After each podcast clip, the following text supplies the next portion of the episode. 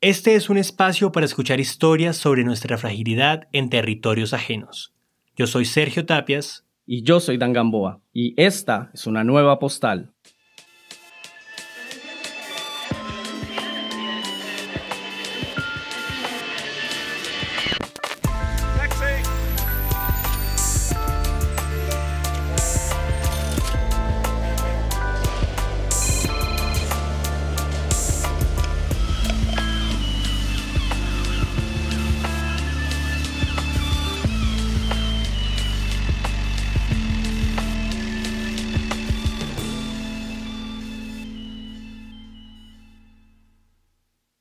Durante décadas muchas familias crecieron junto al ritual de sentarse en las noches de cada fin de semana para ver y oír a esos maestros de la música que les hacían más amenas las jornadas de trabajo.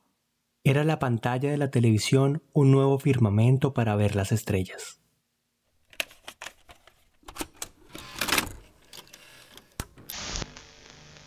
En Colombia, un territorio que ha sido golpeado durante muchos años por la guerra, un presentador se atrevió a traspasar las fronteras del estudio Llevó su escenario a los lugares más remotos del país para después mostrar estos rincones en las pantallas de todos los hogares. Les habla Jorge Barón. Soy locutor, nacido en la ciudad de Ibagué. Inicié mi carrera en los medios de comunicación hace 58 años. El Show de las Estrellas fue un programa que nació el 24 de mayo de 1969. Es decir, que estamos ajustando 52 años al aire. Con él realizamos una gira nacional por las distintas regiones del país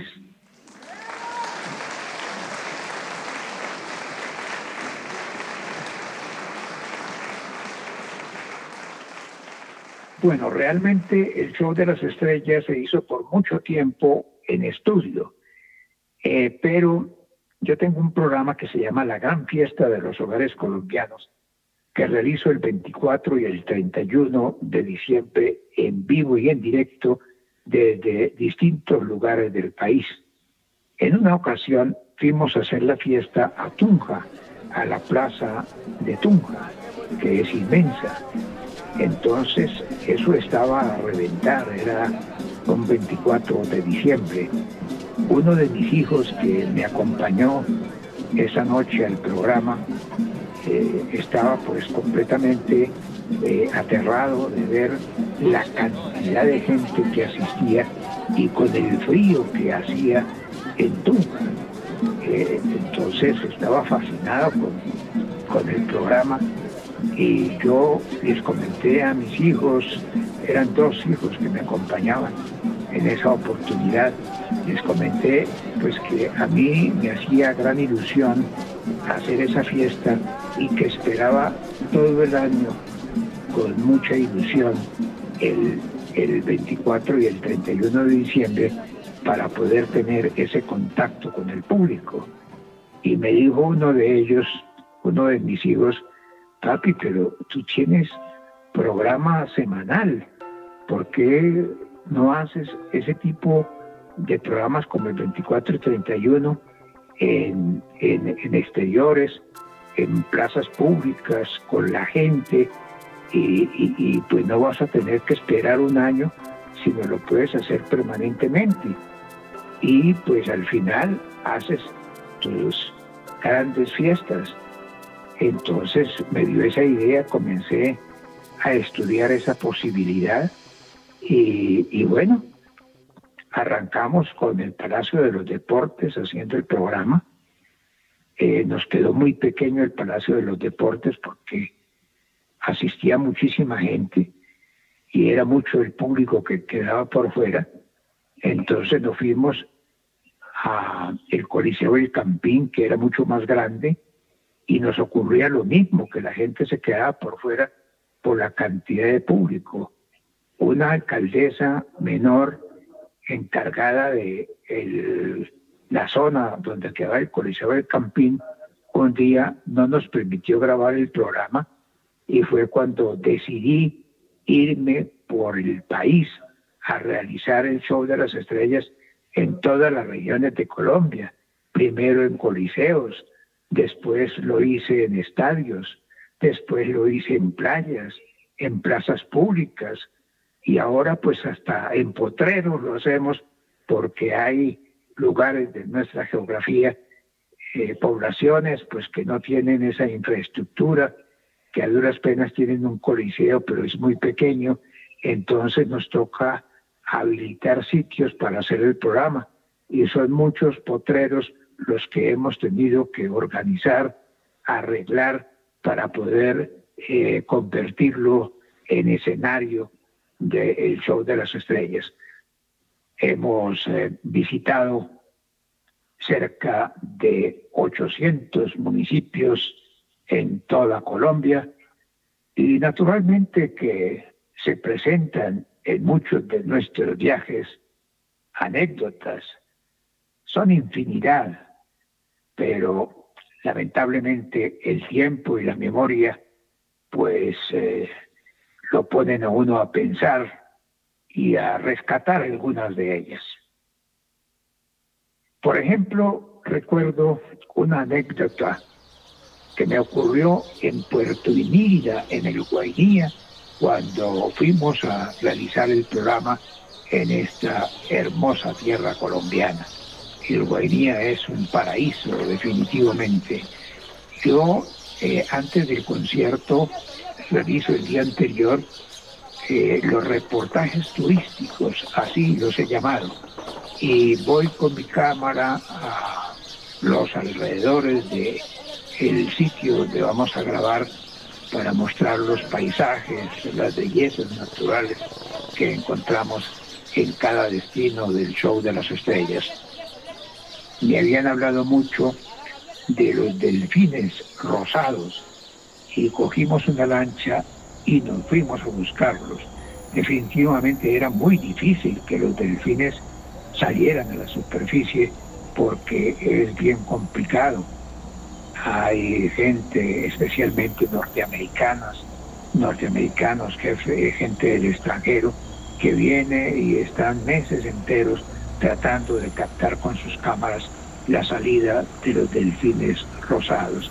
Y mire usted la suerte que tuvimos que cuando estábamos con la cámara en la lancha, aparecieron los delfines rosados. De inmediato el lanchero apagó el motor para que no, no se fueran a espantar y comencé a hacer un reportaje turístico con los delfines rosados, hablándoles, mostrándole a la gente eh, la maravilla que estábamos viviendo y la suerte que habíamos tenido que los delfines rosados hubieran salido a saludar a nuestras cámaras y naturalmente a nuestros televidentes. Eso fue maravilloso. Estábamos felices de haberlo logrado. Después, ya en el atardecer, eran casi las 5.45 de la tarde, ya aparecía la noche y le dijimos al lanchero pues que regresáramos a Inírida, al puerto, porque ya habíamos cumplido con la misión. El señor fue a prender la lancha y no le prendió. Entonces, imagínese la situación tan eh, eh, delicada que estábamos viviendo y la angustia que estábamos sintiendo eh, quienes integrábamos el equipo del show de las estrellas, el camarógrafo, el fotógrafo. Eran muy pocas las personas que me acompañaban en esta travesía. El lanchero nos pidió calma y comenzó a remar, comenzamos todos a remar.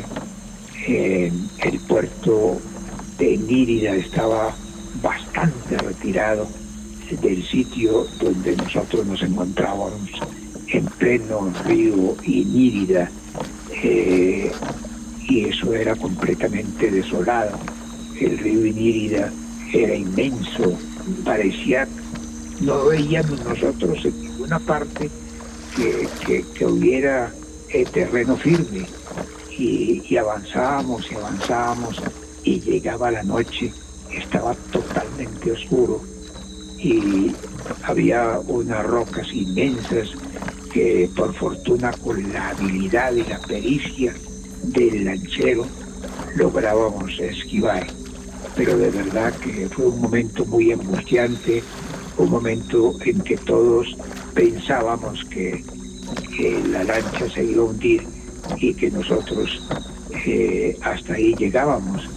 Es decir, eh, eso fue de verdad eh, un momento muy difícil en nuestras vidas, pero después de unas tres horas de estar navegando por el río Inírida, eh, logramos ver a lo lejos las luces, las antorchas de, de Puerto Inírida, donde la gente estaba muy angustiada de, saber que estábamos perdidos eh, río adentro y por fortuna pues logramos llegar hasta el destino. Eso fue una situación bien complicada y bien angustiante. Durante décadas, muchos pueblos de este país sudamericano han sufrido las inclemencias de un conflicto armado que parece no acabar. En épocas donde la comunicación entre municipios era aún más complicada de la que existe actualmente y donde la presencia del Estado era casi nula, Jorge Barón comenzaba a llevar sus cámaras, su micrófono y su propio firmamiento. A pesar de la magnitud que Jorge Barón tenía en Colombia, debía encontrarse desarmado y frente a frente con los actores del conflicto, guerrilleros, paramilitares y la fuerza pública. Otra situación también complicada que vivimos con el show de las estrellas, que puedo en este momento destacar porque la recuerdo, fue cuando estuvimos en Cartagena del Chairá. Íbamos por el río Caguán porque queríamos hacer un reportaje turístico con la orquídea, la flor nacional. Allí hay un lugar donde se pueden ver las orquídeas. Es un lugar precioso en Cartagena del Chairá y cuando viajábamos también eh, en una lancha rápida eh, apareció eh, un grupo de las FARC también en su lancha y se atravesó, se atravesó a la nuestra y nos comentaron que el comandante guerrillero que estaba en la montaña quería hablar conmigo. De inmediato pues aceptamos porque no había otra alternativa. Una pausa y volvemos. No olvides suscribirte para recibir nuevos episodios de Postales. Eh, subió conmigo el asistente, el, camarógrafo. Ah, no, el camarógrafo no subió, le dio susto. Y el fotógrafo fue el que subió. Fuimos tres personas y avanzamos en un eh, carro último modelo nuevecito era un campero. Avanzamos montaña arriba hasta lograr llegar al campamento de las FARC.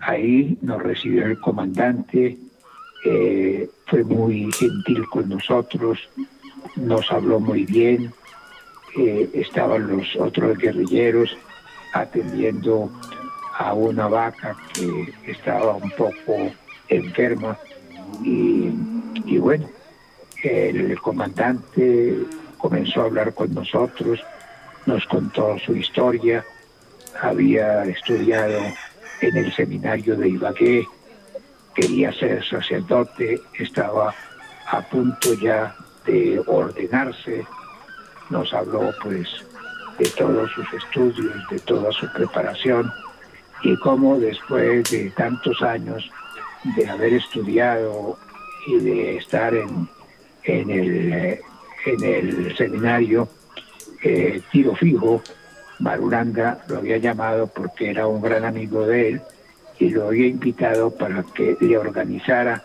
su grupo guerrillero eh, en el Caquetá. Y de esta manera él había dejado el seminario y había renunciado a su vocación mm, por el sacerdocio y se había dedicado a organizar ese grupo guerrillero en esa zona del país. Este señor guerrillero pues era una persona eh, que tenía mucha influencia con los directivos de el, grupo insurgente y, era pues muy respetado por, por la insurgencia.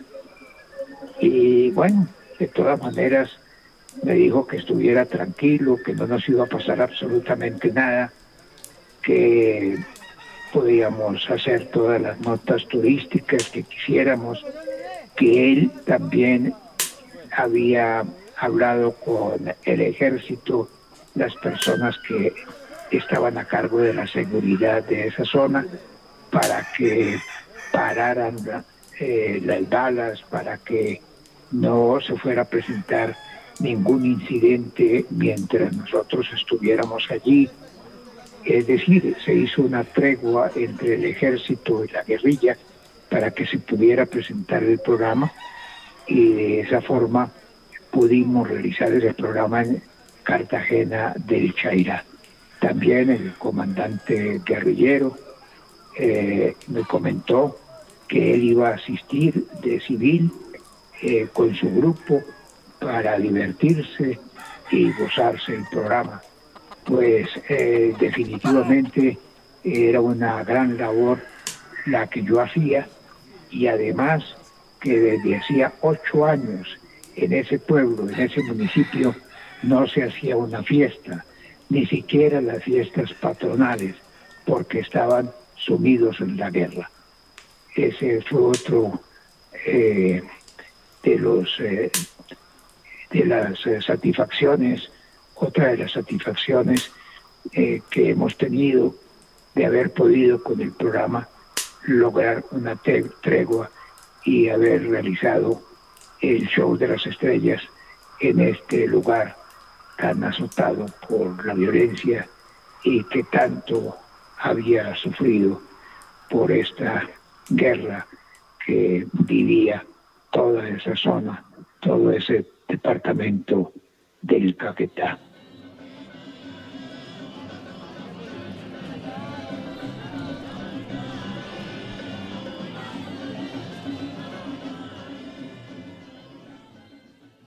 También recuerdo que en otro lugar de la geografía nacional, esto fue en el Cauca, en el norte del Cauca, donde se vivía un ambiente muy difícil por el orden público, por los hostigamientos de la guerrilla. Y fuimos a grabar a Toribío. Incluso nos tocó llegar a pie, eh, protegidos por la Guardia Indígena, porque no se permitía que llegara eh, ejército ni, policía. De todas maneras, ahí estuvimos con los artistas, los camiones habían llegado el día anterior y ya habían montado la tarima, todo estaba dispuesto para la grabación del concierto, comenzamos a hacerlo, comenzaron los artistas a desfilar por el programa y de un momento para otro se presentó un hostigamiento de la guerrilla de las FARC y el ejército pues respondió y fue un enfrentamiento eh, bien complicado porque estábamos más o menos a un kilómetro del lugar donde se presentaba ese enfrentamiento.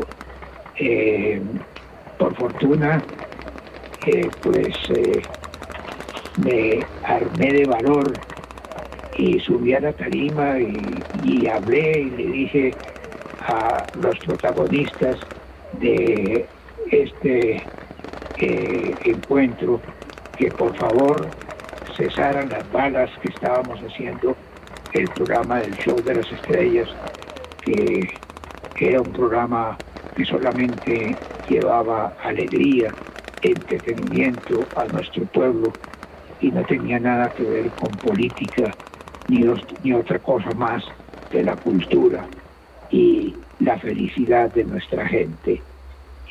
afortunadamente escucharon nuestras voces, escucharon nuestra plegaria colocamos una canción que siempre llevo conmigo, que es un clamor colombiano por la paz, colocamos el himno nacional y cesó el tiroteo. Al rato apareció el comandante del ejército y me dijo, tranquilo, puede seguir con la grabación, ya esto ha terminado, ya eh, los señores guerrilleros se han retirado y las balas fueron silenciadas por la música, me dijo el comandante del ejército en esa zona. Así fue, continuamos con el concierto y terminamos esa presentación del Show de las Estrellas en Toribío, en el norte del departamento del Cauca. Así es que ha sido esa la historia de nuestro programa de televisión que desde entonces recorre el país y ya pues hemos llegado a unos 800 municipios afortunadamente de la patria llevando ese mensaje de alegría, de solidaridad, de paz, de compañía a nuestros compatriotas.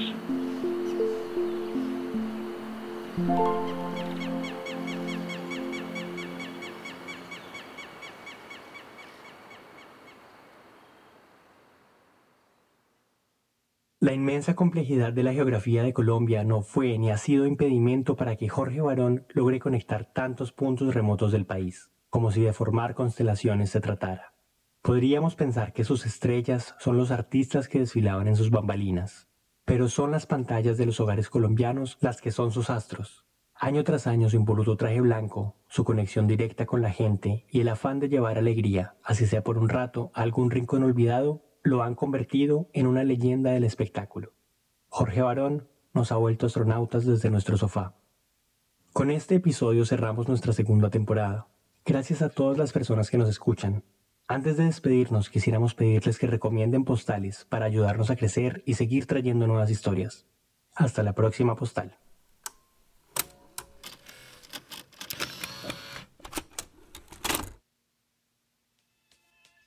Gracias a todas las personas que nos escuchan. Pueden encontrarnos en las redes sociales como Postales Pod. Para escuchar el resto de los episodios, pueden visitar caracolpodcast.com o usar la app de Caracol Radio.